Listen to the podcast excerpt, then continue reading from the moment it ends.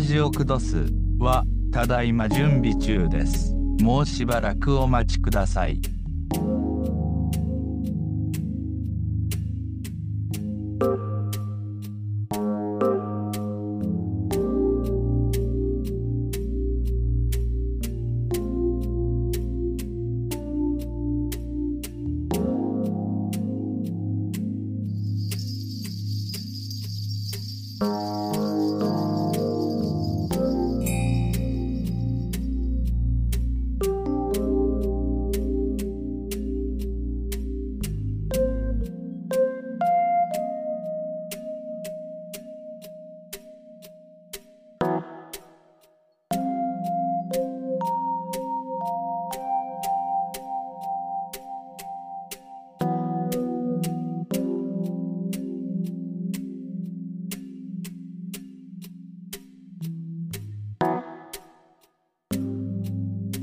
ラジオクドスはただいま準備中です。もうしばらくお待ちください。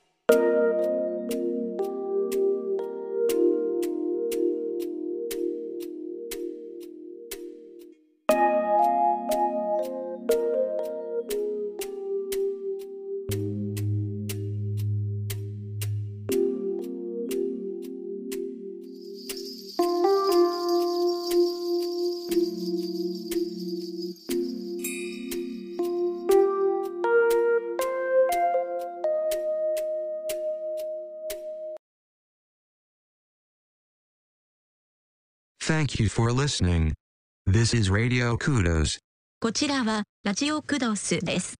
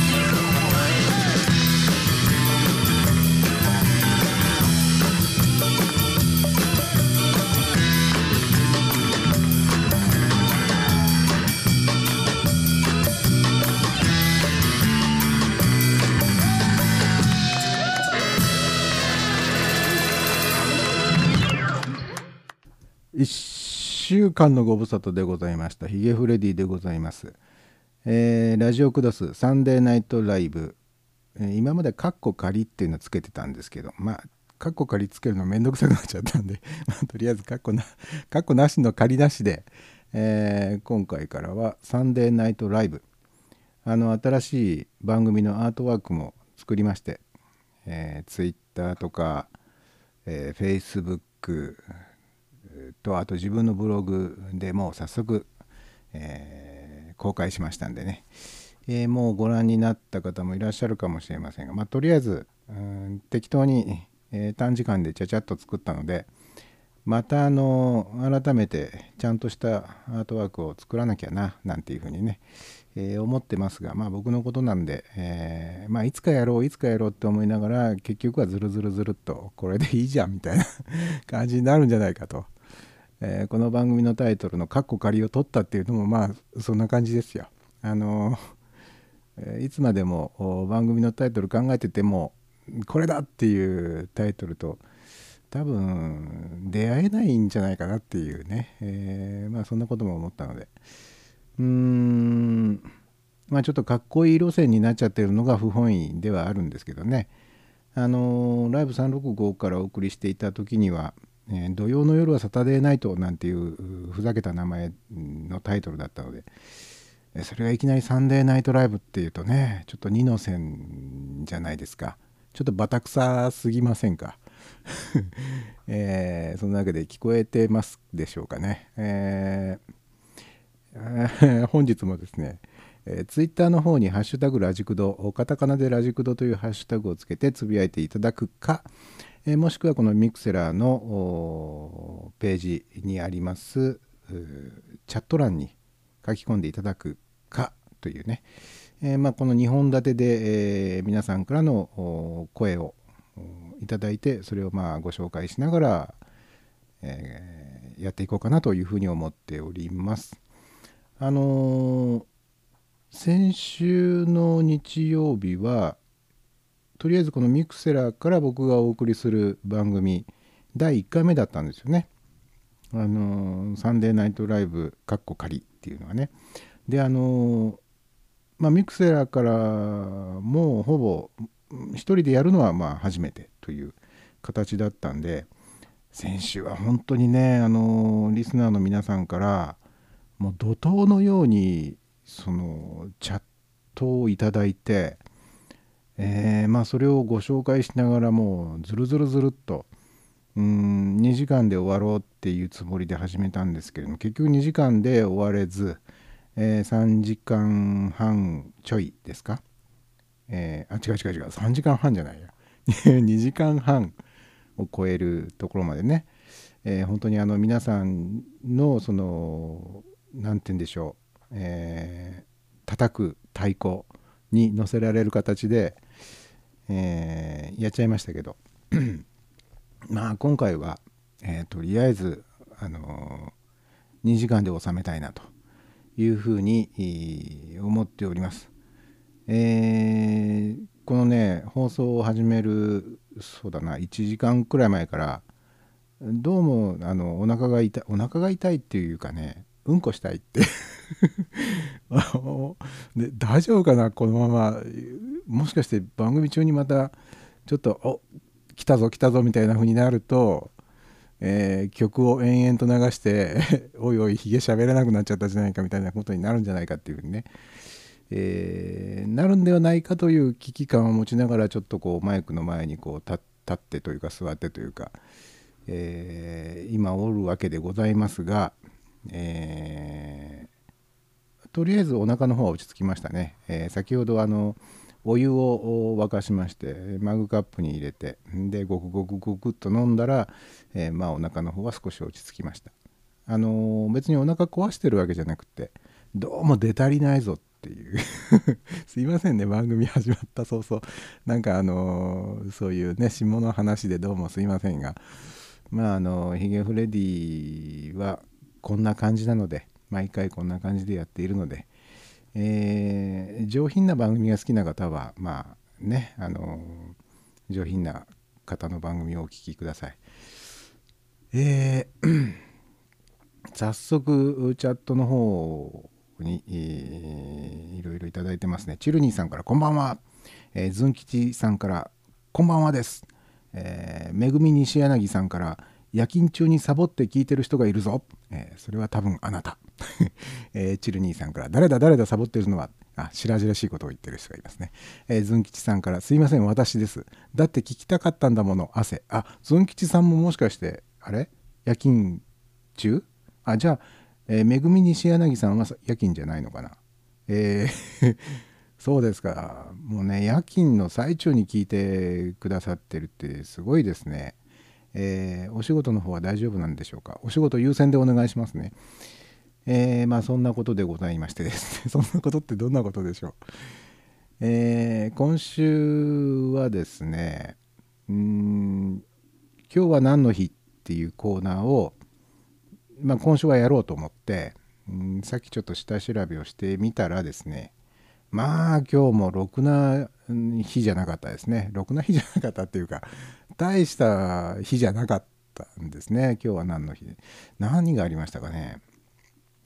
えーっとねもう思い出せないくらい大したことのない日でしたね今日はね。えー じゃあですね、えー私のネタ帳からですねどれ行こうかなブレードランナーに行こうか。あのー皆さんはブレードランナーっていう映画をご覧になったことはありますでしょうか？あれは1980年代の前半だったですかね。そのくらいの時期だったと思いますけれどもね。あのーリドリー・スコットという監督が作った「ブレードランナー」というまあ近未来ものの SF 映画ですね。あの当時はどうだろうな。それほどその映画館に人がわんさか来て大ヒットになったっていう作品ではなかったように思いますがますが、うん、公開終わってからぐらいかな。カルト的な人気がぐいぐいぐいぐいっとこう尻上がり的に、えー来まして。でもう今となってはもう本当伝説のというかね、えーレジェンド的な作品になっておりますね。僕も大好きでね。もう今まで本当にあのビデオで何度見たことか、えー僕が今あの使ってるスマートフォンがですねあの Google さんのスマートフォンで Nexus5 っていうのを使ってるんですけどね。まああのブレードランナーが好きな人だったら多分 Nexus シリーズの中だったら Nexus6 をお使いでしょう。僕もあのもう少し購入時に予算がね捻出できていたら、ね、Nexus6 を買ってたところですけど、えーまああの内装では触れないっていうことで Nexus5 を甘んじて使っており ますが。というぐらいねでその「ブレードランナー」っていう作品がねあチャットチャット欄の方になんか来てますね、えーチルニーさんから「今日は何の日をどうしてもやりたいヒゲフレディ」いやどうしてもやりたいっていうかねなんとなくあれを最初に持ってくるとなんとなく番組の座りがいいような気がするんですよね。今日は何の日っていうところからこう始めるとこうスムースにこう入っていけそうな気がするんですよね。まあ気のせいだとは思うんですけどね。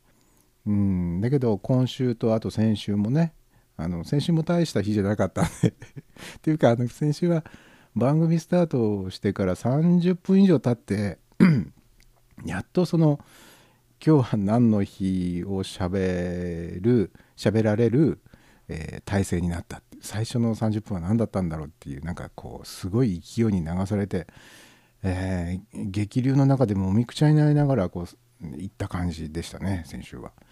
えー今週はちょっと落ち着いた感じで、あのー大人のね初老の大人の、えー渋い魅力でもって、えーうんこの話から入りましたけどね、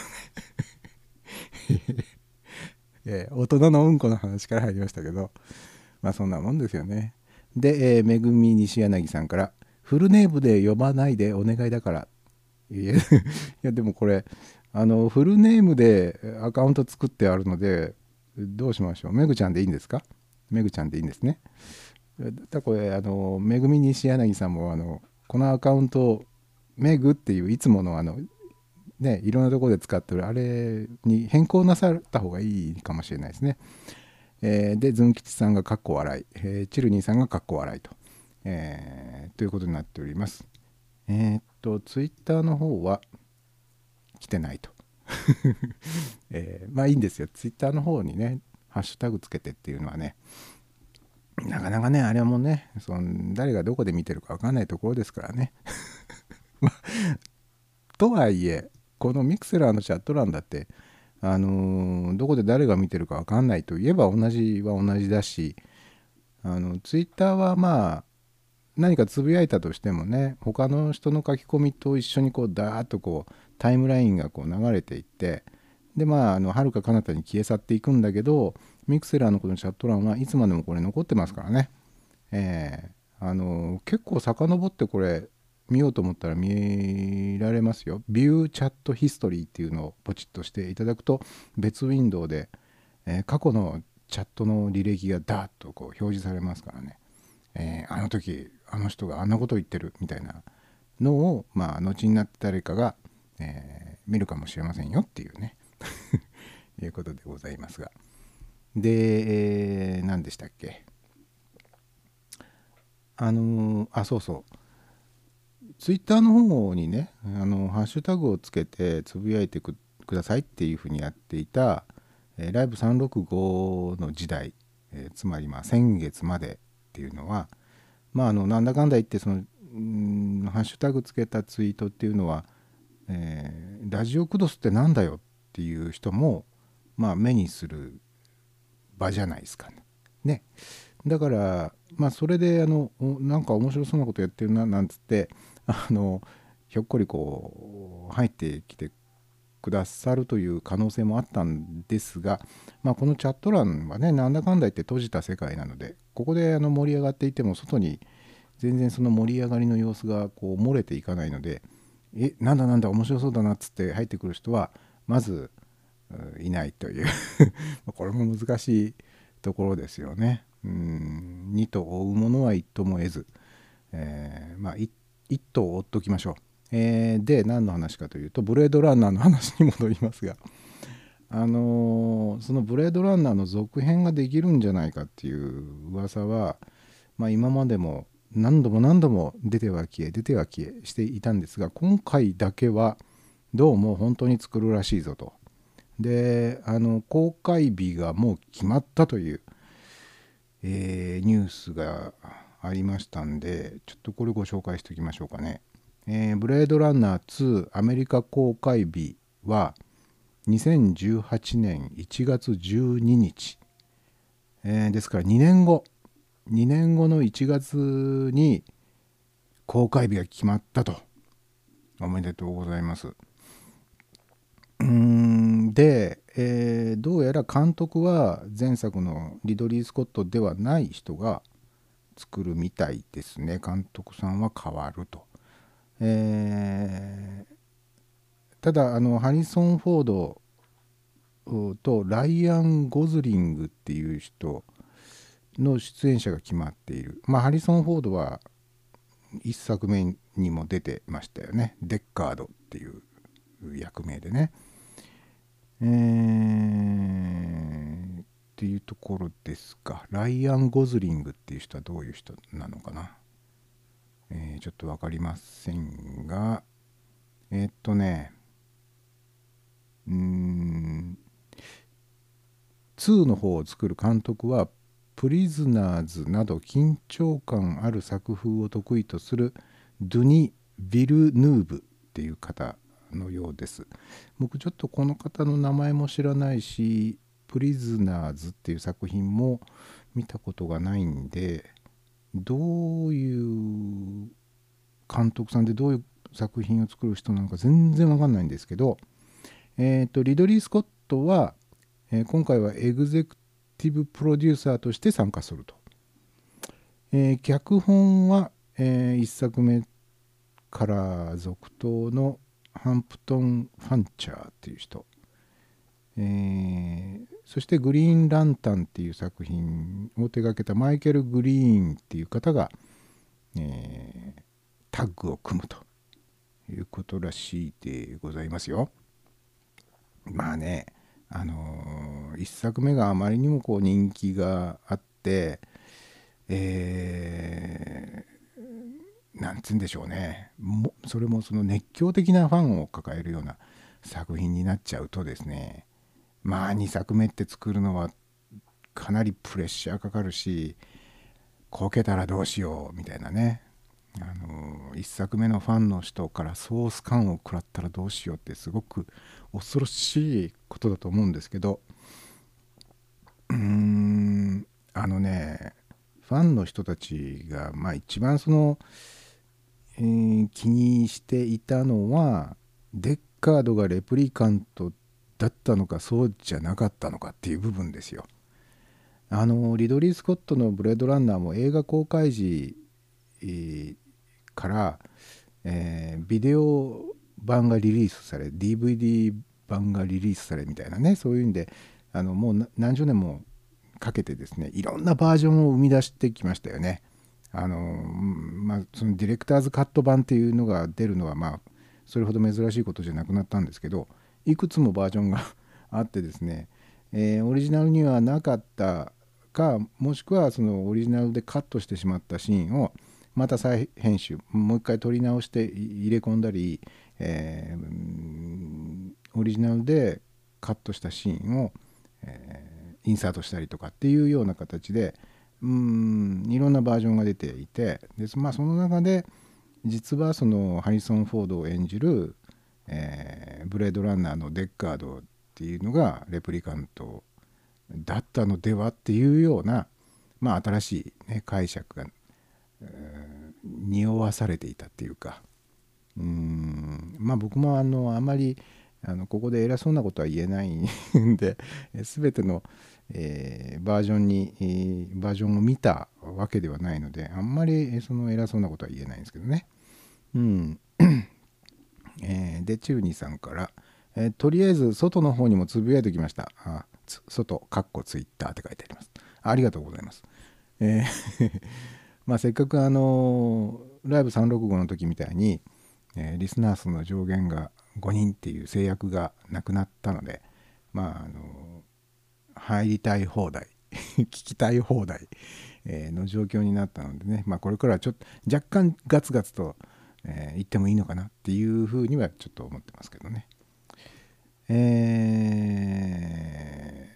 ー、そうそう。で、ブレードランナーね。で、あの、タイトルがね、これ決定なのかな？ブレードランナー2っていうタイトル。うーん、まあシンプルでいいといえばシンプルでいいんですけどね。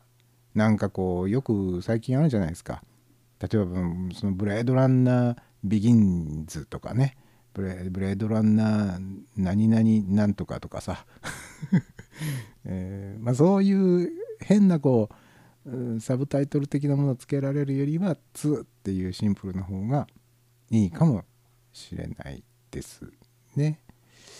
うーんなるほどね。うんブレードランナーはもしあの1作目をご覧になってないっていう方は、え一度ご覧になってみてください。あのまだコンピュータグラフィックスが使われる前の作品としては、うん、あの近未来 SF ものとしてはとてもクオリティが高いですよ。ええ。あの本当リドリー・スコットさんはあリドリー・スコットはエイリアンの1作目の監督でもあるんだけどブレードランナーとエイリアンってどっちが先でしたっけね。うーん。うん。なるほどね。えー、あでめぐちゃんもツイッターの方にサンデーナイトライブのアイコンかっこいいねって、えー、ツイートしてくださいましたね。どうもありがとうございます。えー、で、どうしますかね。えー、っとね、えー、っとね、あ、そうだ、1曲目の曲をまだご説明してなかった。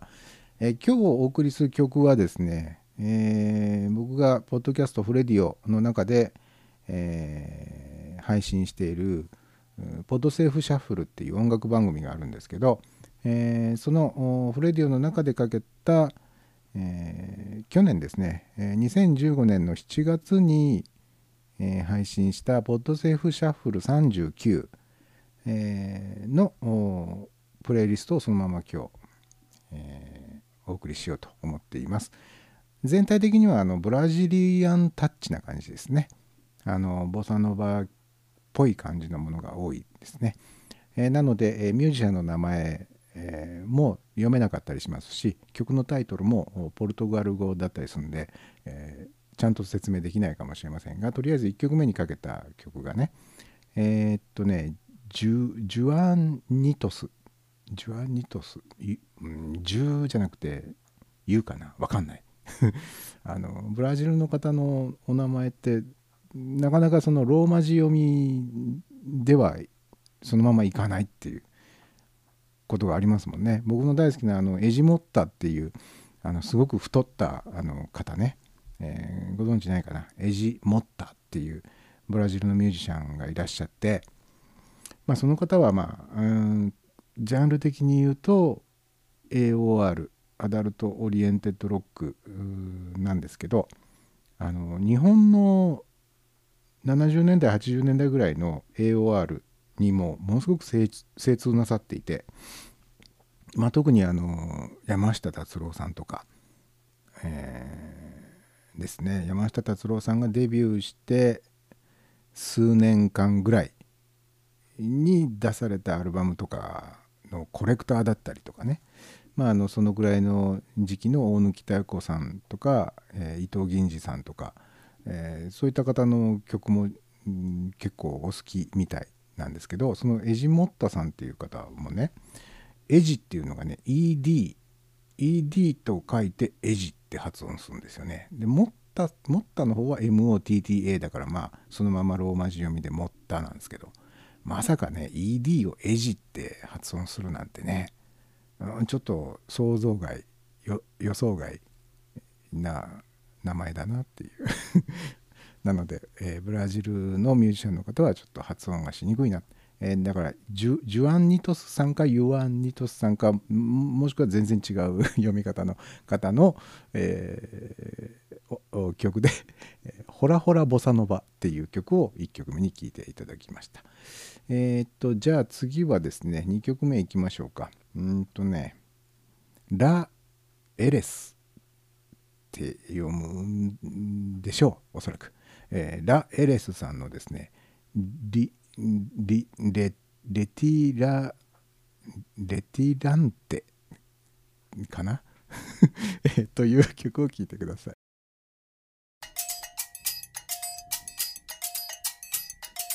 Retirante retirou o sorriso do rosto, que não chover.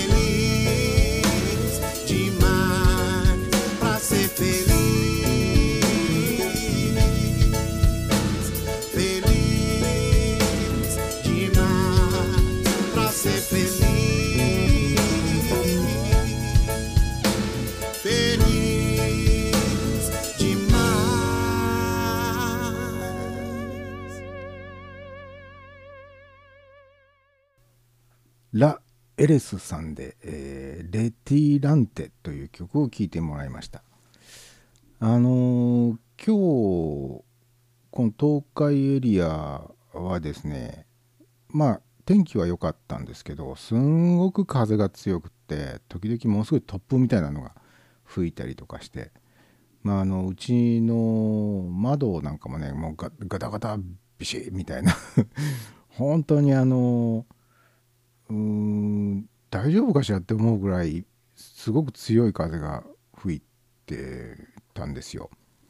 あの僕は今こう住んでるこの場所に一昨年引っ越してきたんですけどそれまではあの建物の1階の部屋に住んでたんですね。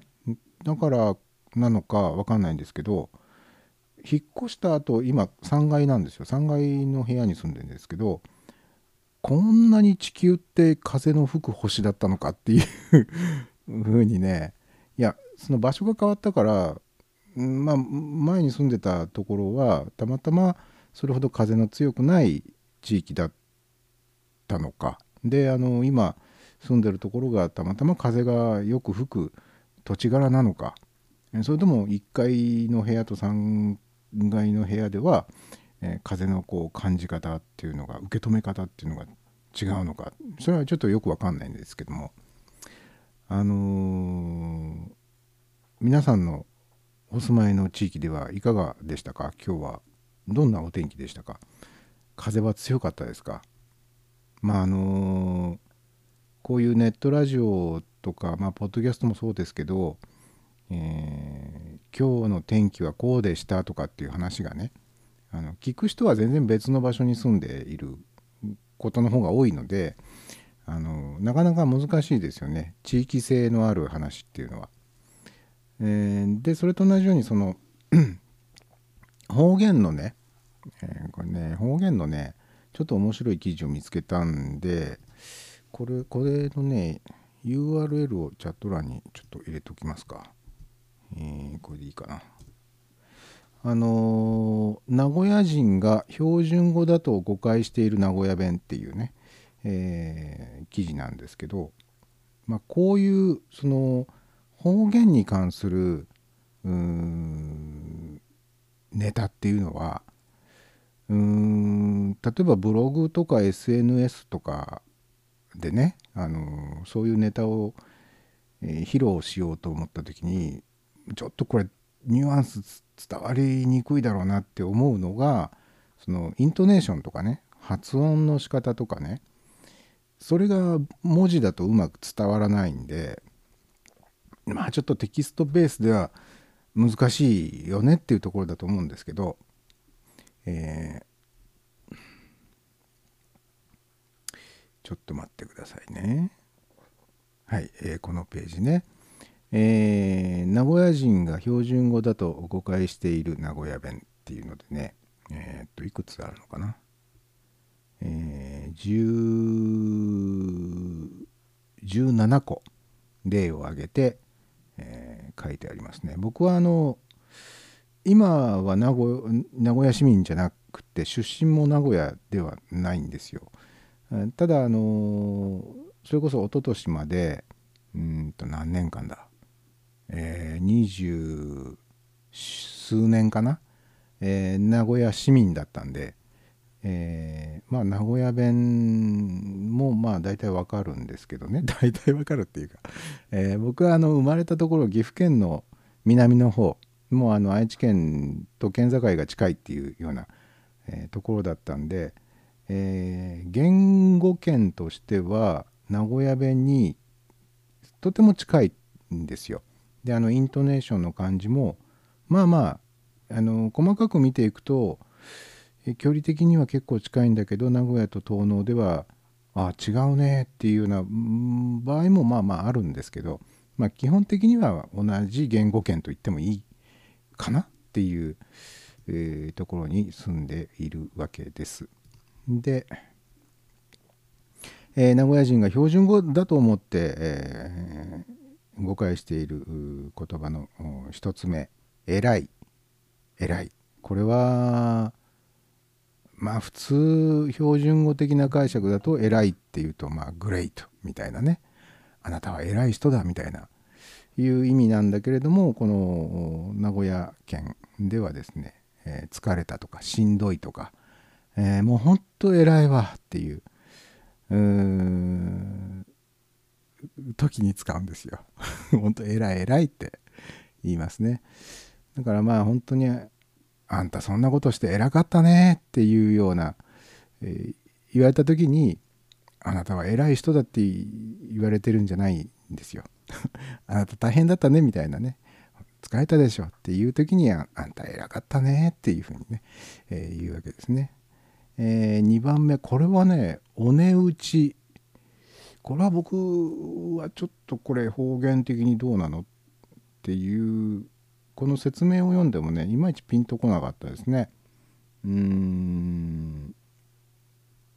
なんかねえーお値打ちに対する標準語の言葉としてお買い得っていう言葉が挙げてあるんですけどお値打ちとお買い得で、まあ、若干このラン的な差があるみたいな説明がしてあるあったんじゃなかったかな。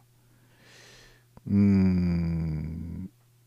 お買い得の方がこう何て言うんだろう。品質的に上的な。おねうん。まあちょっとその辺がちょっと難しいかな。3つ目、えーお見えになる。これはあのーうん表お見えになるもねこれ東海圏の人はよく使いますよ。えーえーっと大々さんが見えましたみたいな、えーいうのもねこれ気をつけないといけないかな。うん。あの大々さんがここにいるっていう場合の、えーお見えになるっていうのと大々さんがここに来るっていうお見えになるのまあ2種類ある。うん。だけれども標準語的には大々さんがここにいますよいらっしゃいますよっていううん意味合いなのかな。うん。東海圏では本当に頻繁にこれはねあの使われます。大々さんが見えました、えーお見えになられました。っていうのは使いますね。なのでこれは本当にあの気をつけて使わないと。いけないですねうんえーまあどっちにしてもその何て言うんですかこれ尊敬語謙譲語丁寧語的なオフィシャルな場で使う言葉なので、まあ、友達と普通に一般会話をしている時にお見えになるって言葉はまあ使わないので、まあ、そういう時にはいいんですけどただオフィシャルな場で、えーちょっとこう「ん?」っていうちょっと意味がわからないんですけどみたいな言葉を使うと、えーちょっと恥ずかしいですよね。えーで4番目シャビシャビ、えーこれはあのーて言うんだろう。オノマトペ的なものですよね、えまあ薄いと、えっていうことですよ。ちょっとあのこれ砂糖をもうちょっと入れないと味がシャビシャビ味がシャビシャビとは言わないな。なんなどういう時に使ってたっけ？シャビシャビ。もうシャビシャビだねこれみたいな。あとあのえー雪が雪が降って溶けかけのその水っぽくなった時にはシャビシャビになってるみたいなそういうニュアンス的なものですね。えーで5番目が「時々にする」「ときんときんにする」ああこれはあの先端が尖っているっていうね。鉛筆の先が えー失礼しました。鉛筆の先が「ときんときんだね」っていう、えーこれ使えませんか？時々まあとんがってる。これ標準語で言うと何て言えばいいんだろう？とんがってるとか尖ってるとかって言えばいいんですかね？うーん。でこれあの、まあ、ここには書いてないんですけどこれをさらに強調した表現として「えー特勤特勤」って言いますね。もうこれ先が特勤特勤だからさみたいな。気をつけないとぶっ刺さるよみたいな。いう使い方をしますね。まあこういうあの強調表現っていうのもありますけどね。うん。えーああしまった。変なのクリックしちゃった。えっとあツイッターの方に千尋さんがねツイートしてくださってます。ねもともと強い風が吹く地域ですが、えー本日は久々に気持ちの良いくらい爆風だったなと。爆風だったにって書いてあります。だったに。これあのもしかしてなんとかだったに？みたいなのは、えー静岡の方の方言であるんですかね。なんとかだにみたいなのはまあ愛知県の方でもよく使いますね。えーで、えー次はチャット欄の方行きましょうかね。えーっとね、チルニーさんから1階は底冷えするけど、あ、さっきのあの、1階と3階の部屋の違いでどうのっていう 話ですね。ちょっとえへん虫が。え1階は底冷えするけど上の階は風の強さを感じますよね。え7階1階5階というふうにまあ今までチルニーさんはあ引っ越しをなさってたんですね。7階1階5階なのでよくわかります。あその比較がねあまあ、住んでるエリアの違いっていうのもまあ多少あるんだろうけどやっぱり何階部分に住んでるかっていうのでもやっぱり違うんですね。えーチルニーさん、シャビシャビは知らなかった。えーパーパー、あ、まあこれはこれから出てくるあれなので、ちょっとあれですけどね。えー、偉いは、あ新潟では南ギー、南ギーかな？って書いてありますね。南ギーっていうのはな、この発音の仕方で正しいですか？南ギー。なあの、あれ、南、南ギって、南ギっていうのありますよね。難難儀っていうのはこうご足労願います、え難儀をかけますみたいな、え昔っぽいこう戦国時代によく出てきませんか？出てこないかな。それとは関係ないのかな。えーで、えーフルネームで呼ばないでって言われたのでめぐちゃんから。あの「偉いお値打ちお見えになる」は関西でもあ使うの？関西でも使えますって書いてある。偉い。偉いって使います？へえお値打ちはでもど全国的に使えませんか？お値打ちお値打ちですねこれみたいな。ね。お見えになるも使うの。あそうなんだ。じゃああれだ。あのー西に行った時にはあの偉いとかお見えになるは何の気兼ねもなく普通に使っていいのかな？通じるっていうことですよね。うー。んなるほどね。ただあの東海圏の偉いっていうのはねあのまあこれもの東海圏って一括りにできないんですけれども名古屋近辺と僕の出身地の方では若干こう語尾のニュアンスが違って形容詞のな「い」形容詞の語尾の「い」赤い青い大きい小さいみたいなね「い」をね「い」って発音しないんですよね。こう伸ばすんですよね。赤いは赤になるし青いは青になるし大きいはあこれは大きいは大きいでいいのか、えー小さいは小さになるんですよね。こうバーッとこう伸ばすんですよね。そうそういうまあその細かく見ていくとエリアごとにこう微妙にニュアンスが違う。まあ多分関西の方でもそれあると思うんですよね。大阪の中でも住んでるエリアによって、え例えば語尾のこう付け方が若干違うとあああなたもしかしてどこどこの出身みたいなの多分ね、えー大阪弁なんてよく大きくくくられますけど多分細かく見ていくと大阪の中でもエリアによって違ったりとかするんじゃないですかね。えーでチルニーさんから方、えー標準語だと「お見えになる」は「訪ねてくる」っていう意味ですよね。あそうなの？それでじゃあいいんだ。お見えになる。うーん。あそう。じゃあいいのかな？お見えになる。誰々がお見えになる。うーん。で千尋さんから、えーこちらは「偉い」の前に「どえらい」と言います。どえらい。ものすごい疲れてるとかものすごいしんどいみたいな時に「どえらい」って言うんですか？偉いの意味は同じですかね？疲れたとかしんどいとかっていう。でめぐちゃんから「ひげさんがお見えですよ。こんなか感じで使う」ああ使う。うん。ひげさんがお見えですよ。ああ使うんだ。うんじゃあいいいいですよね。えーチルニーさんから「シャビシャビ」って聞いたら錆びてるかと思っちゃう。シャビシャビが錆びてる。ああ人それぞれだな。錆びてる。へえあサビがシャビでちょっとなまってるっていうそのあれですかね。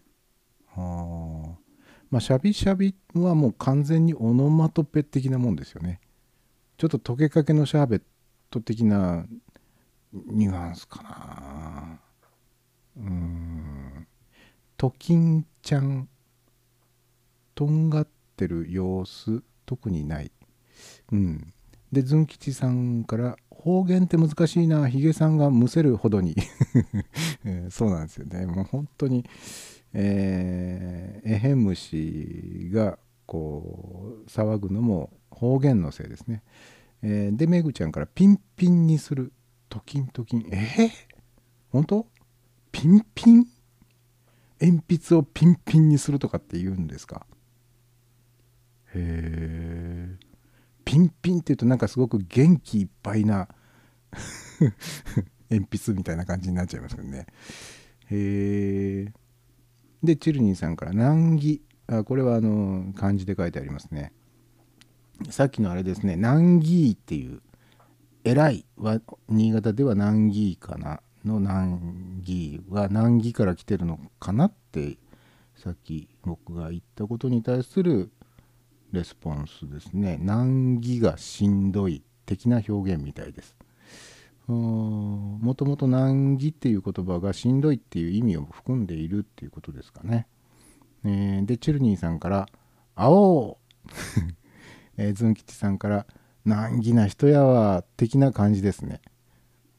あこの難儀は分かりますよね。難儀な人。あのーちょっと一癖あるわけでしょ。めんどくさい人だなみたいな。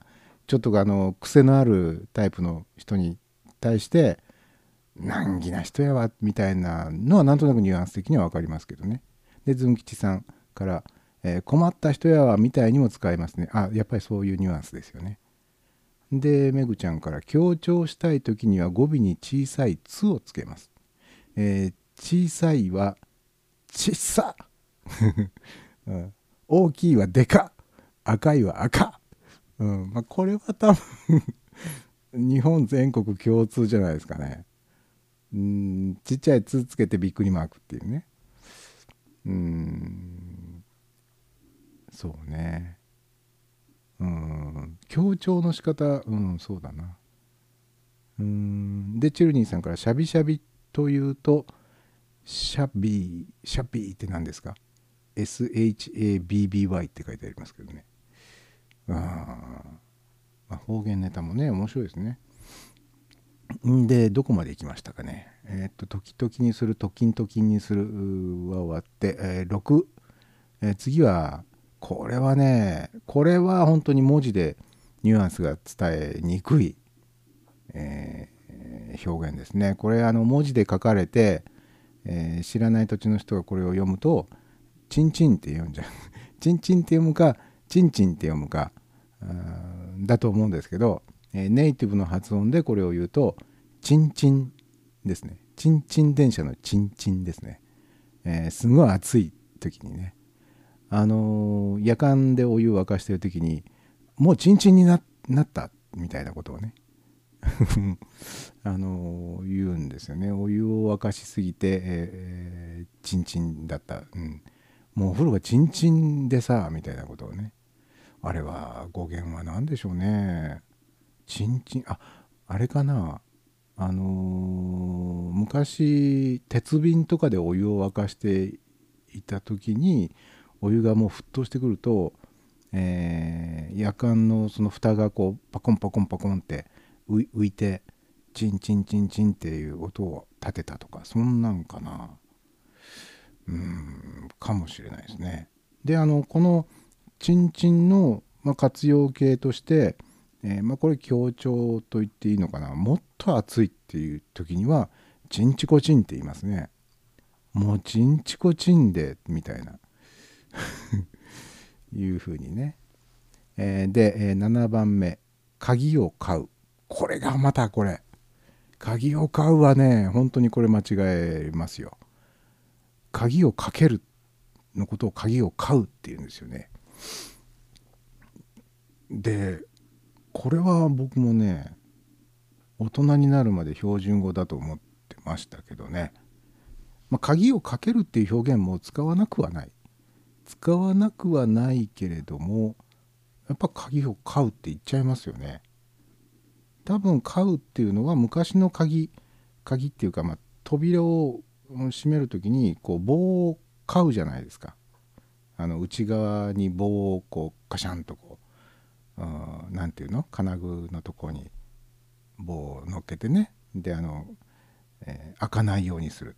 だからあの棒を買うっていうことから鍵を買うになったんじゃないのかなと。いうふうに想像はしますがこれも気をつけないとつい鍵を買うって言いそうになりますね。で8番放課、えー放課後の放課うんかと思いきやこれ休み時間のことを放課という。で僕はねこれはあの僕の育ったエリアでは休み時間って言ってたんで放課っていう方言方言表現は大人になって別の地域の人とお話をしてた時にその人が放課放課っていう言うんでえ？放課ってなんだどうも放その休み時間のことを放課って言ってるっぽいんだけどそうなの？って聞いたらうんそうだよって違うの？みたいな風に聞き返されてあなるほどね。放課ねみたいな。うーん。何でしょうね放課って、えー授業から放たれる時間帯だから。放課えーっていうことなんですかね。で9番目机を吊る。まあこれも気をつけないと。これも机吊るって言いますよ。で僕らの子供の頃はこれ机をずるとか言ってましたね。あのー掃除の時間にねあのー教室の後ろにまず一旦机をガーッとこう集めてで掃除して今度は前半分に机持ってきてみたいな時に「机を吊るんだ」みたいなね、えー机吊って動かしてみたいな。いう時に使いますね。あと10番目。これも文字だけではちょっと、えー伝えきれないかな。パーパーね。開けっぱなし、えー窓がパーパーだったよ。みたいな。うん。これもオノマトペっぽいな。あのーこれもこれあのー強調かな。アッパーパーとかアッパッパー。アッパッパーって言いますね。アッパッパーは違うかでも。おばちゃんがよく着てた清水みたいなのをアッパッパーって言っていたような気もするな。えーまあ、パーパーっていうのはもう解放されてる状態ですね。パーパーになってるみたいな、えーでお金を壊す。これ言いませんか全国で。お金を、まあ、両替するお金を崩す。ことをお金を壊すって言いませんか？お金壊してきますみたいな。言いませんか？くどい。えーそうか。言わないのかな。お金を壊すって。あとはまあ捨てるのことをほかるって言いますね。ほかるとか放かるとか、えーまあ地域によっては投げるっていう表現を使う地域もあると聞いたことがありますがまあうちのうちらの方ではほかる。ほかっといてって言いますね。えーで13番目があドベこれはまあ最下位ビリのことですね。えーまあかけっこなんかしててねもうドベになっちゃったみたいなことを言いますけれどもね。ドベもこれなんだろう語源がちょっと分かんないな、えー14番目が社交。自動車学校のことを社交あこれもどっかで以前そういう話題をしましたね。うちらの方ではえーっとなんて、えー別の呼び方をする地域ありましたね社交はね。うんとあえっ、と社学か。社学っていう呼んでるエリアもあるみたいですけどね。僕らのこの辺りでは社交ですね。社交って言ってますね、えー15番目ココイチ。ココイチはこれ全国で言うでしょう。ココイチはカレーハウスココ一番屋のことはココイチでいいんじゃないですか。ね。えまよくあのマクドナルドをどう訳すかみたいな。関東ではマックだけど、まあ、関東ではっていうか、えー関西以外ではって言った方がいいのかもしれない。関西ではマクドって言うんですよね、えーマクドの方がまあ僕は好きな感じしますけどね。マックって言ってまあキントッシュのことかと思っちゃうんでね、えーで16番目が免疫免疫もこれ文字だけで伝えようとすると免疫とかって読まれそうであれですがあ正式な発音は免免疫免疫じゃなくて免疫だ。免疫ですね。免疫、えー名古屋駅のことを免疫と言います、えーで17はこれもあれですね。普通に読むと「蹴った」になっちゃうかもしれませんがこれは「蹴った」です「蹴った」えーケッタマシンとかケッタリングマシンとかって呼んでいたこともありますね、え自転車のことですね、えー自転車っていう言葉もね僕時々発音これいい自転車でいいんだろうか。自転車なのかな？自転自転車？自転自転車？自転車？どっち？みたいな、えーちょっと迷うんですけどね。というようにまあ、えー名古屋人が標準語だと誤解している名古屋弁シリーズ。えー、偉いお値打ちお見えになるしゃびしゃび時々にするときんときんにするちんちん、えー鍵を買う放火机をつるパーパー、えーお金を壊すほかるドベ社交ココイチ免疫蹴ったと、えーご紹介してきました、えーまあそうこうしている間に前半戦終了の時間がもうあと40秒というふうになっております。えーここで一旦ですね放送終了というか一旦切断しまして、えー後半戦を始めます。えーとりあえずこのままずっと聞いてくださっていれば、え後半戦がスタートしたと同時に音が鳴り始めるはずですがスマートフォンのアプリでお聞きになっていらっしゃる方は一回切断してもう一回つなげ直した方が多分いいような気もします。えーというわけでここで一旦切断して、え後半戦を始めますのでしばらくお待ちください。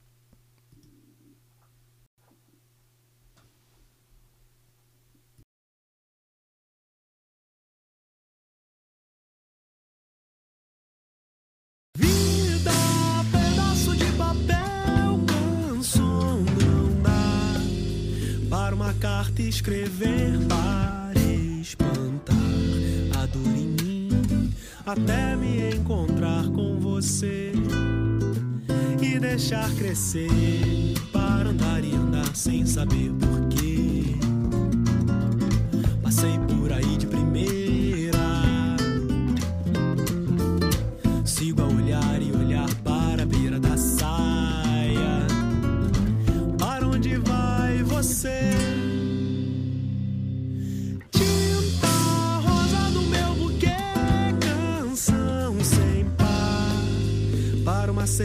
veio pra molhar esse arlequim até me encontrar com você e deixar crescer para andar e andar sem saber porquê. Passei por aí de primeira, sigo a olhar e olhar para a beira da saia. Para onde vai você?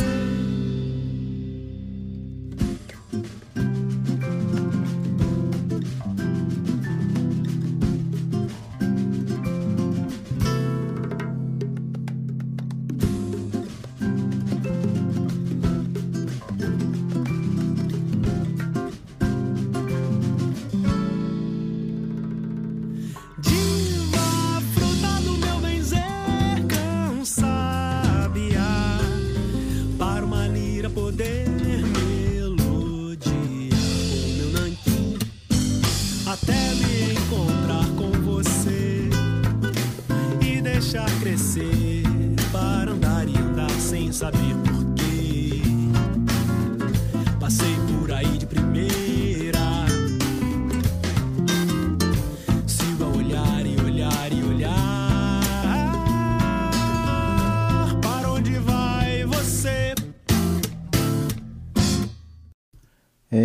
サイド B へようこそということでね。あのーめぐちゃんの方からね曲が途中から流れてきたよ。あのねこれ一旦切断してもう一回つなぎ直して再スタートした時って冒頭の音がねちょっと切れる場合があるんですよ。なので、えーとりあえずサイド B 始まった時にいきなり喋り始めると最初の喋りがあの聞こえない場合があるのでとりあえずサイド B 始まった時には曲から始めようというふうにえー思っておりますよ。まああのいろいろ癖がありますよねこういう配信のシステムっていうのは。まあ、ここ、えーミクセラーの無料のコースで今配信してるんですけれどもあのまあ、1時間経つと自動的に切れちゃうよっていうこのこの縛りをどういうふうに番組の中で あごめんなさいまた しろなんか老婆みたいに。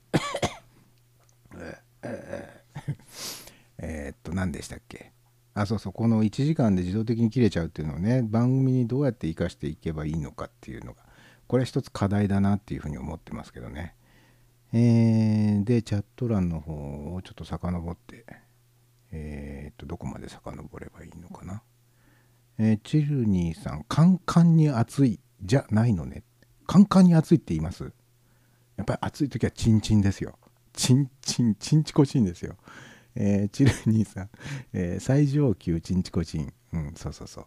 で、うんと、なんとかをかけるって書いてありますけど、字が読めない。これ難しい字だな。えっ、と、門構えに、この内側のがちょっと読めないな。老眼だっていうのもありますけど、これ何漢字かな？ちょっと読めません。ごめんなさい。えーで、チルニーさんから、お金を崩すですね。えーああ、お金壊すじゃなくて、崩す。やっぱり。で、投げるは放り出す。無造作に置く。ですね。うーん、捨てるときには何て言いますか、えー新潟の方では。で、自動車学校は新潟では社学。あ、やっぱりね。そうですね。前にもこの話しましたよね。で、めぐちゃんから、隙間があることをパアパになっているとかは言います。アパアパ？アパアパ？あ、そう。隙間があった時に、ここアパアパになってるよみたいなことを言うわけですか？へえ。まあそれが隙間じゃなくてもっと全開に開いてたらこれパーパーですよ。パーパーになってますね。えーで千尋さんから、えー静岡の西部は、えー岐阜の方言に近いんですね。愛知に近いと思っていた。ああそうなんでしょうかね。うん。静岡の西部だと長野の南部あたりとも接してるからあっちの言葉とのこう境界線もちょっと曖昧かもしれないですよね。まあ、長野の方の方言ってちょっと僕わかんないんですけど、うん、どうも今日は喉の調子が悪いな。えーえーでチルニーさんから「ココイチはココイチでしょ」そうねやっぱりね。ココイチはどう考えてもココイチですもんね。それは方言じゃない。えーでズン吉さんから「ドベは使えます」あやっぱり。ドベは使う。ズン吉さんはどこにお住まいでしたっけ？関西の方ですか。うーんドベは使うんだ。えーでめぐちゃんから「あ残り2分」あもうそれは済んだことですね。えーでズン吉さんから「名鉄から」と書いてありますが名鉄からっていうのは何でしょうね。えーっと名駅ですか？名駅はねあの名鉄の駅も、えー JR も地下鉄もとにかく名古屋駅と名の付くものはあでも JR に限られるかな。JR の名古屋駅のことを名駅というか。名鉄とか近鉄とか、えーは名駅って言わないかな地元の人は。うん間違いやすいですもんね。やっぱりあの JR の駅を名駅って言ってるかな。うん。のような気がします。えー、っとめぐちゃんから DJ が放送時間を気にしない番組。うん。僕は放送時間をすごく気にしてますよ。えー。でズン吉さんから「蹴った」って関係りあ蹴ったは自転車のことですけど蹴ったの語源もまたよくわからんのですよね。多分最近の若い子は蹴ったなんていう呼び方はしないと思います。この辺の若い子は。多分チャリンコとか言ってるんじゃないですかね。チャリとかチャリンコとか。蹴ったっていう言葉をね本当に使ってたのは多分ね僕らの世代の前後何年かぐらいじゃないのかな。って思いますね。であのーまあ、蹴ったを蹴ったみたいなことがねあのちゃうちゃうちゃうんちゃうみたいなのに近いんですけどあの盗むことを蹴るっていうふうに言う世代もあるんですよ。なので自転車を盗む自転車を盗んだっていうのを蹴ったを蹴ったっていうんですよね。うん、まあそれはいいとしまして。えーチルニーさんから「サイド B 来ました」ねえーそして、えー千尋さんから「そういえば名古屋で飲んでてすごいイコール頑固で、えー大笑いされた」えすごいイコール頑固？なんだろう。頑固のことをすごいって言うんですか？えっ、とすごいのことを頑固っていうの？どどっちだろう？あーちょっとその辺教えてください。でめぐちゃんから曲が途中あこれはさっき紹介しましたね。えチルニーさんからメモメモ。何をメモしたんだろう、えーで、えーチルニーさんから缶抜きをかける。あそうださっき僕があの、えー鍵を買うの時に棒を買うって言ってたのはあの缶抜きっていうやつだ。缶抜き缶抜き。そうそうそうそう。缶抜きを買うって言いません？あれ。あの缶抜きって言ってもまあ2種類ありますよね。あの金具の輪っかみたいになったところに棒を通すタイプとそうじゃなくて L 字型になってる金具の上に棒を乗っける場合とあって買うあでも鍵を買うどっちまあ難しいな。これあの金田一先生とかに、うん解説してもらわなきゃダメだこりゃ。えー、ずん吉さんから缶抜き、うん。でチルニーさんから隙間がある時はカパカパしているかな。カパカパね。カパカパはまたちょっとニュアンス違うんだよな。なんかあのうんちょっとニュアンス隙間があるっていうのとカパカパちょっと違う気がするけどでもその辺は分かんないな。地域性があるのかな。えー、ずん吉さんから大阪です。あ大阪か。えーで大阪でもドベは使うってことですね。ドベ大阪で通じる、うん、これはあのちゃんとメモしとかないとダメですね。えーでえーっとずん吉さんから小さい頃は缶蹴りを蹴ったって言ってましたよ。へえ蹴ったっていう発音で正しいですか？それとも蹴った、えーもしくはあもうもしくはつっても他の発音の仕方が 出てこなかった。蹴った蹴った。蹴った。それはどうかと思うな。えー千尋さんから、すっごい風が吹いているなぁ、イコール、頑固風が吹いてるな。ああ、なるほど。すごいっていうのを頑固って言うんですか？へえ、それは、あの、静岡で？頑固。なんか、が、すごくガッってきますね、その表現は。ガッってきますよね。すごいよりも、もっとすごい感が出てますよね。頑固。こう、破裂音っていうか、爆発音っていうか、濁点から始まってる感じがね、すごいっていうよりはもっとすごい感じがしますよね。頑固。へえ。頑固風吹いてるな。へえ。で、ズン吉さんから、あ、さっきの読めない漢字ね。あの、門構えの中に、こう、ちょっと、1っていう字に見えるけど、なんか、線がピュッて入ってるような。あれは、勘抜きと読むんですか？ああ、面白いですね。あの、漢字ってすごいですね。門を棒で閉じる道具だから、その字にしたんでしょうね。勘抜きっていうのをね。へえ、すごいな。なんか、表意文字ですね。表意文字万歳。えーで、ズン吉さんから、最初の発音で大丈夫です。えーっと、さっきのは、缶蹴りを蹴った。蹴ったですね。蹴ったじゃなくて蹴ったですね。なるほどね。東海エリアだと自転車なのに、大阪の方に行くと、缶蹴りになっちゃうんだ。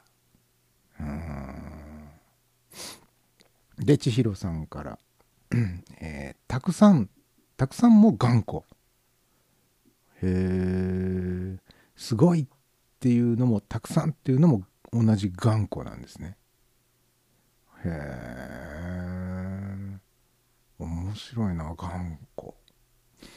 へえ、それちょっとね、そのよその地域で、その頑固使われると、ちょっときょとんとしますよね。え？みたいな。え？が頑固風吹いてるって？え？みたいなそれは思いますよね、えー。でチュルニーさんから出た。またまた先週もこれで悩まされたんですよ。表意文字。うーん。そうね。うん、まあ、スルーしときますか。もうこういう漢字ネタは難しい本当に。えー。まあそういうことで。えーと、どうしようかな。これペース配分が難しいな。うーんとね。じゃあね、次、何の話題に行こうかな。えー、じゃあこれ行こうかな。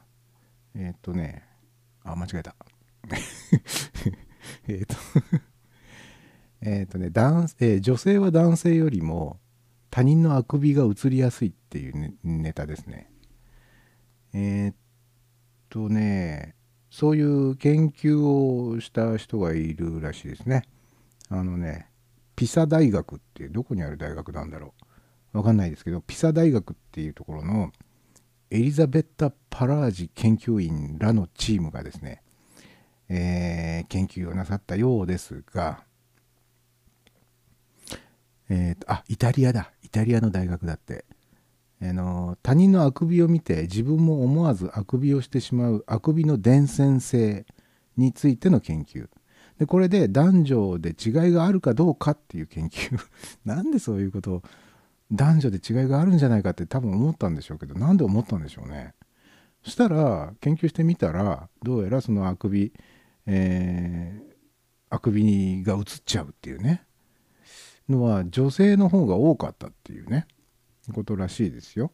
えー17歳以上の幅広い年代の男女から集められた、えー全部で4000回以上に及ぶあくびの記録を分析した結果他人のあくびが自分にも伝染した率は、えー女性で54%、えー男性では41%うん。54対41ですか。うん。まあ若干女性の方が伝染率は高いかなっていう気がしますけれども。まあどっちにしてもあれですね。54ってことは過半数ですもんね。過半数の人が他人のあくびが移っちゃうっていうね。これもまたすごい感染率感染じゃない伝染か。伝染率の高さだと思いますけどね。うーん。あれ不思議ですよね。人があくびするとなんか自分もはあって出ますもんね。ああれはなんでなんでなのか。その男女でどっちが多いとかよりもあれどういうメカニズムなんだろうっていうふうに僕はちょっと興味がありますけれども。でね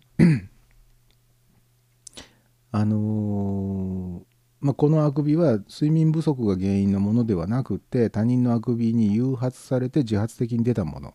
で状況を分析したところ顔見知り程度の知人よりも家族や友人といった関係性の強い人同士の間の方がより伝染率が高かったと。高かったじゃない高かったと。あのこの高かったっていうのも僕のあのあれですね。多分方言の影響でしょうね。えーで動物行動学の研究者によると狼の群れや霊長類のボノボの間でもあくびが伝染する傾向があり中でもメスの方が他者のあくびに短い時間で反応を示すというけ、えー調査結果があると言いますね。で、えー一方で自閉症の子どもや、えー精神疾患などえ他者とのコミュニケーション能力に障害がある患者の間では伝染がほとんど見られないとこれは興味深いですねうーん、えー研究チームは女性や、えー女性は出産や子育て介護などの機会が多いことから男性に比べて他者との共感能力共感ね共感するの共感。他者との共感能力が高いという脳の構造になっているのではないかと指摘している。うーん。まあその自分と関係性のあんまりない本当の赤の他人のあくびはそれほど伝染しないけど一緒に住んでるね家族とかのあくびは移りやすいとまあそれはなんとなくわかりますよねどんな人のあくびも間違いなくこう伝染してきちゃったらもうあくびしっぱなしになっちゃいますもんね。まあそれと同時にその精神疾患があったりする人の場合はほとんどそのあくびの伝染という現象が見られないっていうのもまた面白いですね。やっぱりその他者との共感。いやでも共感ね。あくびで広げよう友達の輪みたいなのはあんまりないでしょうにね。とかね。また検討外れなこと言ってますよ。なるほどね。うんうんうん。えーで、えーチャット欄はめぐちゃんの方からもうすでにこれは読めませんが多分表意文字なんでしょう えー、あ表意文字なんでしょうねはいはい。はい。さすがに表意文字は、あの、次から次へといろんなバリエーションは出てこないでしょう。ねえ。ーチルニーさん、えー今、あくびが伝染しました。これ、あの、あくびの話をしていた、あくびの話を聞いただけでもあくびが出ちゃうっていうのは、ものすごい共感能力の高さですよね。確かに共感能力っていうのはやっぱり女性の方が高いでしょうね。何回か前の放送でも僕お話ししたと思いますけどやっぱりその男同士のコミュニケーションよりも女性同士のコミュニケーションっていうのはやっぱり共感っていうものを土台にしているっていうふうに僕には見えるんですよね。だからやっぱりあくびもそれの一種と考えてもいいのかな。あくびが伝染やっぱりそうかな。女性の方が伝染しやすいっていうのはやっぱ共感なのかな。なるほどね。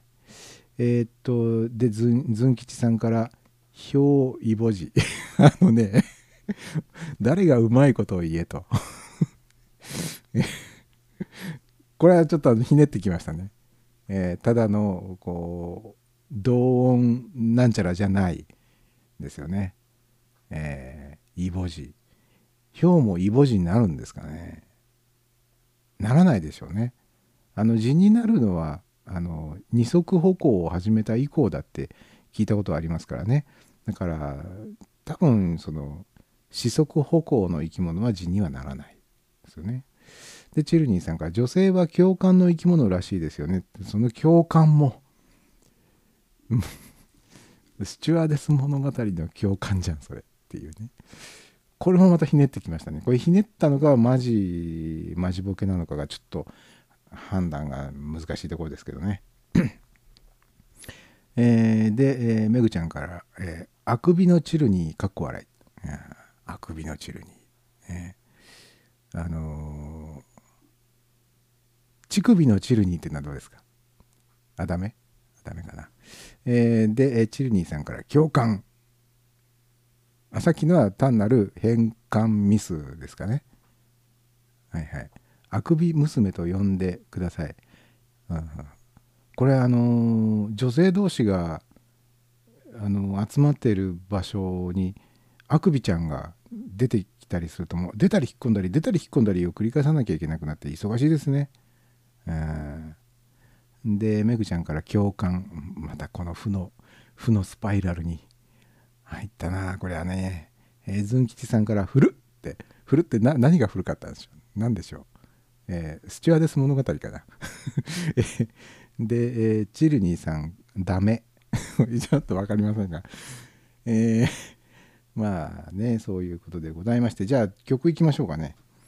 えー、っと次はあ次はまた、えーラ・エレスというソロなのかグループなのかちょっと分かりませんが、えーペラペラシシダーデシダーデかな？ペラシシダーデ？多分それだと思います、えーラ・エレスさんでペラシシダーレを聞いてください「you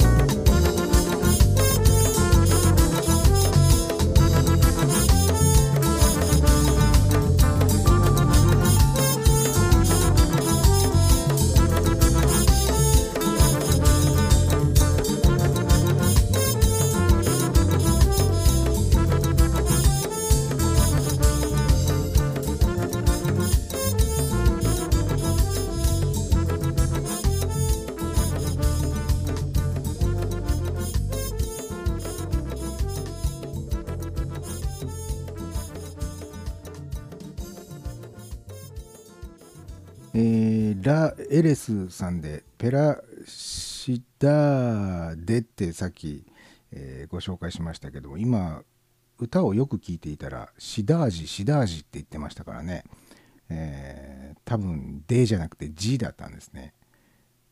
ということはあのーちょっと前にエジモッタっていう方の ED と書いてエジと発音するというところと考えてみますとですねえ多分ポルトガル語では D は G になるんですねきっとね、えーペラシダージ。ね。一つ勉強になりましたね。まあこんなこと勉強しても多分また次えーこういうブラジルのミュージシャンとか曲とかをご紹介した時にまた「で」とかまた喉が鳴ってるな「えーで」とかご紹介するんだろうなっていうね、え ー感じがございますがね。えーっとね。えー次のあそうだ。あのねこれも前回か前々回にちらっと話題に出したと思うんですけどね。あの映画とかの中で「あの Happy Birthday to You」っていう曲があまり使われていない理由としてその著作権使用料が高くてですねでその映画とかであんまり使われないんだよっていうようなお話をしたかと思うんですがまあその「ハッピーバースデートゥーユーに関してね新しい動きが えーあったようですよ。えっ、とね誕生日を祝う歌「ハッピーバースデートゥーユーについて2015年9月にワーナー・チャペル・ミュージックへの著作権帰属は認められないという判決が、下りましたが 下ってたんだ、えーワーナーは過去に受け取った著作権料を返還することになりそうですと、まあ、去年の9月に「ハッピーバースデートゥーユーっていう曲の著作権っていうのはもう実は認められないんだっていう判決が下りてたっていう話ですね。僕はそれを全然存じませんでございましたが。で えっと「ハッピーバースデートゥーユーをめぐり映画制作者のジェニファー・ネルソン氏が著作権料徴収に応じず、えー著作権保有を主張するワーナー・チャペル・ミュージックを訴えていたという裁判でジョージ・キング判事は2015年9月ワーナーの主張を退けました。この時キング判事は試験として私の意見ですね。試験としてこの歌の元になった19世紀の童謡「Good Morning to You」あなるほど「Good Morning to You」っていう曲が「Happy Birthday to You」の元になってるきっと「Good Morning to You」とかっていう歌だったんでしょうね。にしても、うん、つまりこの童謡「Good Morning to You」にしてもそれそもそも作者だとされるパティ・ヒルが書いたのかどうかというそっちも怪しいもんだぞという疑問を呈していたと、えーネルソン氏ワーナー双方の弁護士は判決について2015年12月に基本合意したと。でその内容が2ヶ月経過して明らかにされえワーナーはこれまでに得た著作権料1400万ドルえ約16億円をワーナーが返還する予定であるということが分かったと。えーワーナーは1935年に「ハッピーバースデートゥーユーの著作権を取得映画やテレビ番組で歌が使われるたびに使用料を徴収してきましたその額は、えー年間200万ドル約2億3000万円。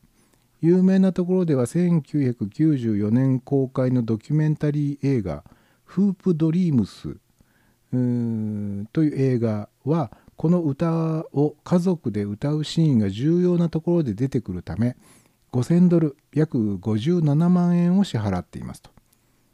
まあドキュメンタリー映画の中なのでねあのこの曲はちょっとまずいから別の曲歌ってっていうわけにいかないんでね。うーん。ということですね。でこの今回の合意によるとですねえー2009年以降に支払われた著作権料は全額が返還され、えーそれ以前については15%が返還される。まあこれは15%っつうのもまた微妙なところなどうやって算出したんですかね。えーネルソンネルソン氏側のランドール・ニューマン弁護士はこの合意で重要なのは「えー Happy Birthday to You がパブリックドメインになったということでアーティストにとって大きな勝利であり歴史上の大事件だと語りましたと。まあ、パブリックドメインっていうのはま公的なあドメインですよね。ドメインっていうのもまたあれですけどまあロイヤリティフリーっていうとちょっと意味合いが違うのかな。まあでもまあ使用する側にとってはまあそういうことですよね。著作権料払わなくても公共の歌だっていう扱いで別に使っ自由に使える曲になったってことですよね。うーんで他にも同じように、えー開放する予定の歌がある。ということを聞き出した、えーこの歌が何かを教えてもらえなかった。ああなるほど。だからまあ「ハッピーバースデートゥーユー」以外にもうんもう著作権的な縛りはもうなしにしようと。解放しようと。いう予定の歌があるらしいですね。うーん。まあどうなんだろうね。難しいですね。なんかこう著作権ワーナー・チャペル・ミュージックっていうのがそのうんと何年って書いてありましたっけ？えーっと何年かに取得したわけでしょ？その、えー権利を。どこから取得したんでしょうねもともとね。うーん。難しいですね。なんかこう古くからある曲だったら多分著作権はもう切れてるでしょうみたいなね。あのお正月番組とかの定番のあれ「春の海」っていう曲でしたっけ「ニンニキニキニキニン」ってやつね「ニンニキニキニキニンヒヤー」ってやつ。あれも確か数年前だったか10年ぐらい前だったか。までは著作権が生きていてで今は多分そのパブリックドメインって呼んでいいのかどうかわかんないですけども、えーまあ自由に使える曲になったっていう話を聞いたことがあるような気がしますけどね。ここもまたこう怪しい、えー本当だか間違ってんだか怪しい情報で申し訳ないんですがうん、まあ、難しいですね。えー、じゃあですね。あそうだ、えー今日はねあのーこの第2部サンデーナイトライブサイド B ねちょっとかっこよく表現して第2部をサイド B っていう表現にしました。まあ A 面 B 面っていうね、えーニュアンスですね。あの昨日、えちょっとハクションが出そう。ハクションが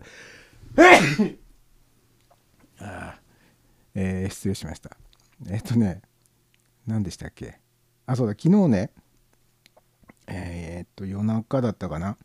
ひろかずエモーションさんが、あのーこのミクセラを使ってね、えー突然生を始められたんですよ。で僕はあの、えー前半の30分はちょっと気づかなくてそれを、え聞くことができなかったんでまああの後半の30分ぐらいはしか聞いてないんですけどその中で、えー、ひろえもさんがサイド A サイド B っていう表現をなさっていてあこれはいけるなとこれは使えるぞと いうことで、えー早速このサンデーナイトライブも、えー今回からは、え前半の1時間をサイド A 後半の1時間をサイド B と呼ぶことにしましてうんまあサイド C っていうのはね2枚組でもない限りはないので、まあ、基本的にサイド B で終わりと。おおびっくりした。今ね今ね僕が使ってるマイクスタンドがねすっごいびっくりした今。あのねあの僕が使ってるマイクスタンドがねあの台座の部分とそこからそのニョキッとこう棒棒が伸びていてでその先端にマイクが挿してあるんですけど台座と棒の接合部分が結構ねゆるゆるなんですよ。であの、えーあのなんて言うんでしょう。すぽすっぽ抜けちゃうんですよすぐにね。んななんですけど 今あの急にすっぽ抜けそうになりましてグラングラングラングランって。マイクが突然動き出すというねちょっとびっくり。冷や汗もんだな。冷や汗っていうか油汗が出てきた。今ちょっとびっくりした。あのえっと何の話をしてましたかね？えっとあとということでね、えー今日はもう本当1時間、えー合計2時間で、えー放送を終える終えます。はい、なので、えー今日は、えーとあと21分44秒ですね、えー午前0時のちょっと前ぐらいに、えーサイド B が終わると。あーびっくりしたなあ えーえーっと、チルニーさんの方から、ハクション大魔王。はい。えーチルニーさんの方から、なんだなんだ。えーメグちゃんの方から、WWWWWW。いやー生ならではですね。えーえーこれあの完全にマイクのあのアームがすっぽ抜けてたらちゃんとこの音のねガチャガチャンっていう音とともにこのアクシデントが表現できたのになっていう、えーいう感じですね。えーえーチルニーさんの方からサイド A と B をヒロヤマさんからインスパイアされた話でしたね。はい、えーそういう話でしたね。えーということで、あと、えーえーと20分30秒。はい。えっ、とね。えっと、じゃあ次のデータいきますか。えっ、と、何にしようかな。あ、最近の近頃の若者はっていう、あれいきますかね。えっ、とね。えーまあよくお年寄りというかまあ結構いい年した人はねまあついついあのー近頃の若いやつらはみたいなことを言って愚痴るというのがありますよね。でまああのー聞いた話ではその昔のエジプト文明の壁画の壁画っていうかその壁に彫ってある象形文字を解読してみたらその、えー象形文字にも近頃の若いやつらはみたいなことが書いてあったなんていうね。話を聞いてああなるほどね。と何千年も前のエジプトのおっちゃんたちも近頃の若いやつらはもう本当にさなんてなくてさみたいな話をしてたんだね。とわざわざそれを壁に彫るかっていう。壁に彫ら掘らずにはいられないくらいのなんかこう近頃の若者はっていう気持ちがあ多分あったんだねっていうことなんですけどね。えっとねうんと次にご紹介するのはですねうんアメリカで1万人以上の高校生を対象として、えー各年で行われた、えー大規模調査によって、えー近頃の若者は昔の若者に比べてはるかに模範的であるという結果が出たそうですよ。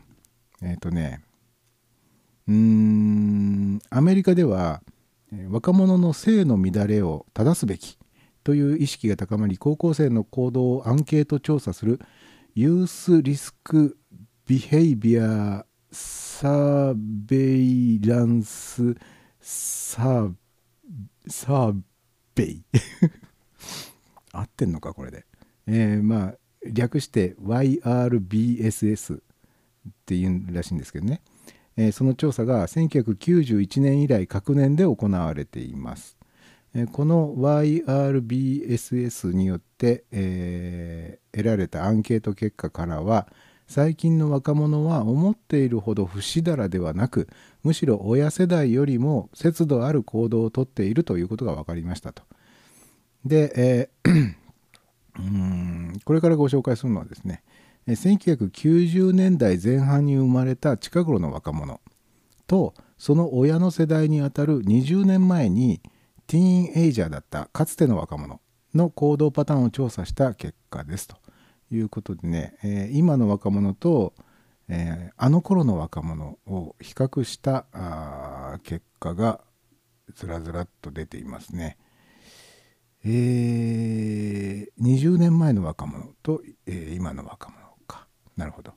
えーセックスについて、えー3ヶ月以内に3ヶ月以内にセックスしたかどうかという質問を投げかけたところ、えー最近の若者は34%がイエスと答えた、えー20年前の若者は37.5%がイエスと答えたということは、まあ、20年前の若者の方がわずかに、まあ、多い多かったってことですね。うん、で、えー初体験初体験が13歳以前だったかどうかという質問に対しては、えー近頃の若者が5.6%、えー20年前の若者が10.2%は倍じゃないですか。ほとんどね。初体験が13歳以前。13歳ってえっ、と中学1年かな。中1までに済ませたかどうかですよね。なるほどね。最近の若者が5.6%かつての若者が10.2%へえ早えなおい。えで、え10代で子供を産んだ女性の割合と、えー近頃の若者が2.7%かつての若者は6.2%わこれも数字の面で言えばかなりの開きがありますね。2.7と6.2ですもんね。昔の若者の方が10代で子供を産んでる率が高いですね。あとはコンドーム着用率、えー近頃の若者が60%かつての若者は、46.260と46.2うんなるほど。えーで上記の結果あその、この今のねコンドームのあれね、えーコンドーム着用率の差自体はそれほど大きくない、えーそれほど大きくないって言っていいの、えー、59.1と46.2の違い。まあまあまあそれほどめちゃくちゃ大きくはないか。えーそれほど大きくないため避妊への対,、応に違いはないと誤解しがちですが、えー近頃の若者には避妊の方法がたくさんありますと、コンドームよりも避妊に効果的なピルの利用率は高いと今の若者はねで子宮内避妊具 IUD などの他の避妊方法を取る人もいるため、かつての若者よりも、えーまあ、コンドームの着用率が、えー高いか低いかっていうのはまあ単純には比較できないってことですよね。まあどっちにしてもその避妊というものに対する意識は格段に昔よりは高くなっていることはまあ確かだろうってことでしょうね。うーんでタバコについてね。えーティーンエイジャーあ今の若者の喫煙率が15.7これ若者っていうのは何歳から何歳のを対象にしてるんだろうちょっとそこが書いてないと意味ないですよねでもティーンエイジャーっていうってことはティーンだから13から、えー、19までかな。ティーンがつくわけだからね。13歳から19歳ってことになるんですかね。ちょっとその辺がちょっと書いてないのが残念なところですがタバコについてティーン、と、最近の若者のうん喫煙率が15.7そんなに高い？アメリカでしょこれ。アメリカの若者の15.7%タバコ吸ってます？これは高くない？ちょっと。うんまあいいや。で、えーかつての若者の喫煙率は30.5うーん。へえで、えーまあうーん日常的に吸っているっていうの以外にね、まあ、興味本位で吸ったことがあるよという人の数割合でいくと最近の若者は44.1%、えー昔の若者昔っていうかまあ20年前ですね。20年前のティーンエイジャーは70.1%、まあ、ここ大きな開きがありますね、まあ、さっきの15.7と30っていうのも大きな開きはあるんですけどね、まあ、タバコに関してはまあねもう時代がもうかなり劇的に変わった感があるのでうんまあ減ってるのが普通でしょうね。うん。で、え次がアルコールとドラッグに関してね。うん。お酒を飲んだことがあるというう割合ですね、えー最近の若者が 66.2%20 年前が80.9%まあ昔の方が若干多いですね。で次はマリファナ。マリファナ経験者の割合は、えー最近の若者が40点おいおいおいマリファナ40.7%の若者が経験してるの。でかつての若者が31.3うんどっちも多い気はしないでもないけど。まあでも日本なんかに比べたらものすごく身近な存在でしょうからね。アメリカにとってのマリファナっていうのはね。えー、あそうか。おまけにアメリカでは最近マリファナが合法化された州がいくつかあると。いうことも考えるとまあこれは増えていくでしょうね。えー。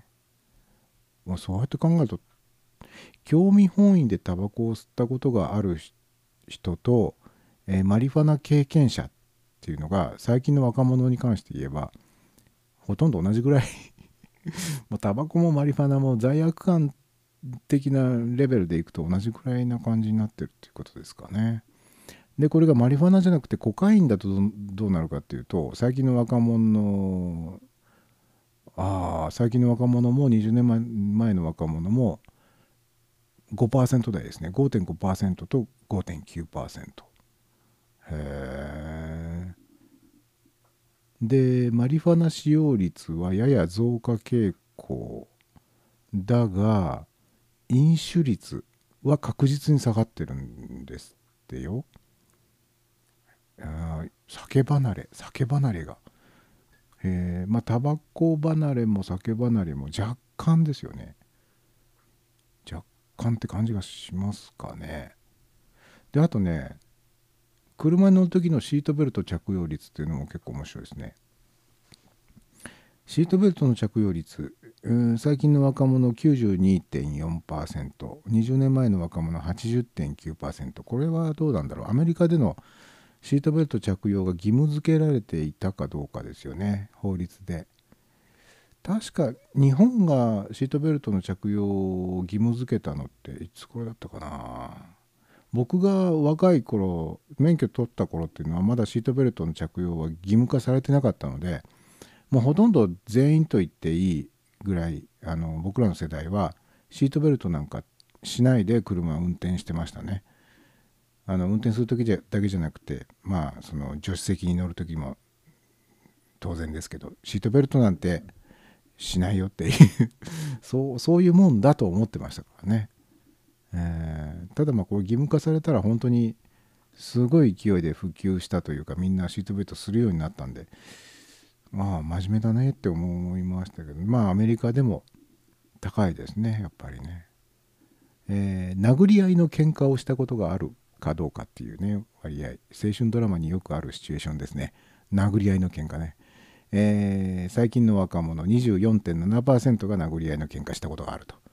20年前の若者になるとそれが42.5と、えー倍増しますね、えーやっぱり昔の青春ドラマ殴り合いの喧嘩っていうのはもうつきものでしたからね、えーえー過去30日以内に銃を携帯したことがある。これがまたアメリカならではですね。銃を携帯30日以内ですよ。銃を携帯したことがあるかっていうので最近の若者が 5.5%5.5 って。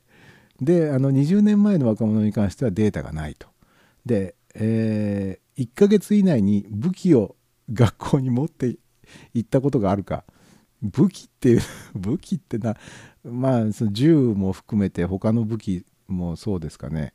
スタンガンとかもそれに入りますかね。あと、えー何、えー警棒っていうかなんかこう格闘用の何かとかそういうのも含めてのことなのか分かりませんが1ヶ月以内に、えー学校に武器を持っていったことがあるかっていう質問に対して、えー最近の若者は5.2%、えー100人のうちに5人も6人も銃銃を持ってたり学校に持ってきたりっていうのがもうねそれはちょっと問題ありありですね。でまあ20年前の若者に関してはその武器を学校に持ってきたことあるとかなんとかっていうのはデータが残ってないと。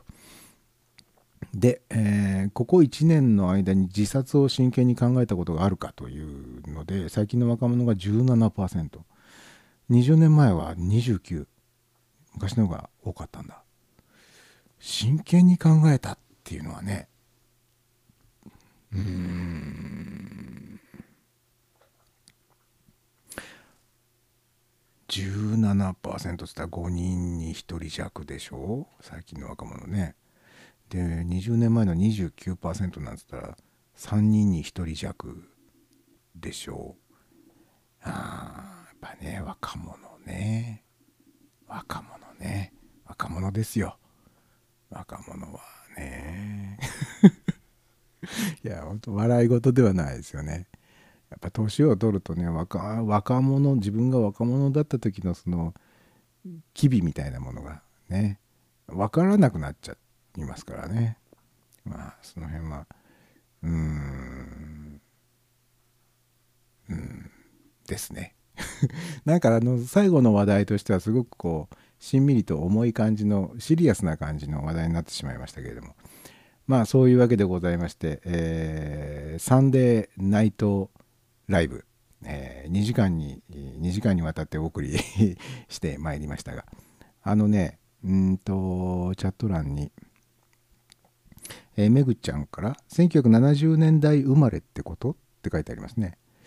えーっとね20年前にティーンエイジャーだったってことは70年代かもしかすると80年代に入ってるかもしれないですね。まあその辺って感じかな。んですよ多分。で、えーめぐちゃんから「あと7分ではきっと終われない」いやこれが終わるんだな今日は、えーで千尋さんから「日本での死亡原因の1位は中中絶。ああなるほど。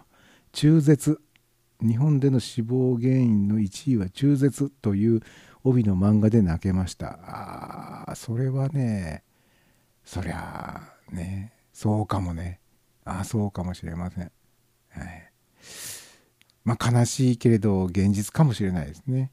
ででズン吉さんから「悲しいけど仕事してこなければあ大丈夫。もうすぐ終わりますから、えーもう仕事に戻ってください。もう思い残すことなく、えー頑張ってください。頑張ってくださいね、えー夜勤、はい、応援してます。えーということでございまして2時間にわたってお送りしてまいりましたサンデーナイトライブ。いまだにこうスルッとこうタイトルが出てこないというところがまだまだだなっていうふうに思いますけれどもいかがだったでございましょうか。あの自分的にはね今日の放送はねとってもあのうまくいかなかったなっていうもう喋りも本当にあのなんかねなんかこう焦ってましたね。やっぱね若干腹具合がね腹具合がパラ具合だったっていうのがちょっとね、えー原因の一つかなっていう気がしないでもないですけどね。まあこれはまあ言い訳ですよ。